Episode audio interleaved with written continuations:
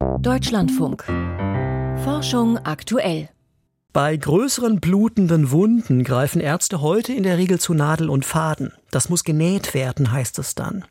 Dank eines neuen Verfahrens könnte es künftig aber womöglich heißen, das wird gelötet. Details von Lucian Haas. Um Wunden im Gewebe zu verschließen, gibt es hauptsächlich zwei Methoden. Nähen oder Klammern. Beide bereiten allerdings Probleme, wenn das Gewebe sehr weich ist wie zum Beispiel bei Leber und Milz. Da kann es sein, dass man mit einem Faden und mit einer Nadel einfach direkt durchsticht und durchschneidet. Ähm, eigentlich so wie wenn man mit einem Faden weichen Käse durchschneidet. Und das möchte man natürlich nicht haben. Inge Hermann ist Chemieingenieurin an der Eidgenössischen Materialprüfungs- und Forschungsanstalt EMPA in Dübendorf bei Zürich und Expertin auf dem Gebiet der Medizintechnologie. Mit ihrem Forschungsteam hat sie ein Verfahren für einen neuartigen Wundverschluss entwickelt, als Vorbild dienten Metalle, die miteinander verlötet werden.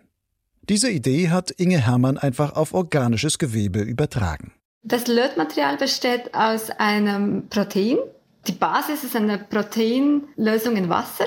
Diese Proteine sind sehr, sehr stark konzentriert in diesem Material. Und wir geben noch ein bisschen Gelatine dazu, damit das Material nicht einfach flüssig ist, sondern eine gelartige Konsistenz bildet. Wir geben zusätzlich in diesem Fall noch Nanomaterialien dazu, damit wir die Eigenschaften von diesem Lötmaterial noch viel verbessern können. Zum Verschließen einer Wunde wird zuerst die proteinhaltige Lötpaste aufgetragen. Anschließend wird das organische Lotmaterial erhitzt. Dadurch gerinnen die enthaltenen Proteine und vernetzen sich mit dem umliegenden Gewebe. Als Heizquelle für das Proteinlot dient ein spezieller Infrarotlaser. In der Lotmasse stecken Nanopartikel aus Titannitrit, welche das Laserlicht in Wärme umwandeln. Die Hitze entsteht auch nur sehr, sehr lokal. Das umliegende Gewebe wird nicht geschädigt. Und dieses Heizen ist auch nur minimal über der Temperatur, wo das Gewebe Schaden nehmen würde. Idealerweise zwischen 60 und 80 Grad. Für ein besonders schonendes Gewebelöten ist es wichtig, die nötige Temperatur sehr genau einzuhalten. Dafür haben die EMPA-Forschenden zusätzlich spezielle Nanopartikel aus Bismuth-Vanadat in die Lötpaste integriert. Diese dienen als fluoreszierende Nanothermometer. Abhängig von der Temperatur strahlen sie mehr oder weniger Licht einer bestimmten Wellenlänge ab. Die Intensität dieser Fluoreszenz lässt sich messen, um darüber die Leistung des Heizlasers zu steuern.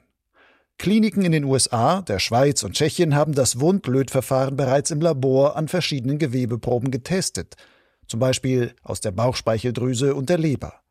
Auch Risse in Harnröhren, Eileitern und Darmwänden konnten sie damit verschließen.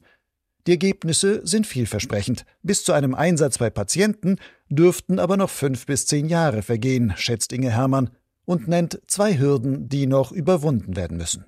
Die erste Hürde ist eine ideale Indikation zu finden, also zu beweisen, dass dieses Material für diese spezifische Verletzung, zum Beispiel am Darm oder an einem Nerv, einen signifikanten Vorteil bringt.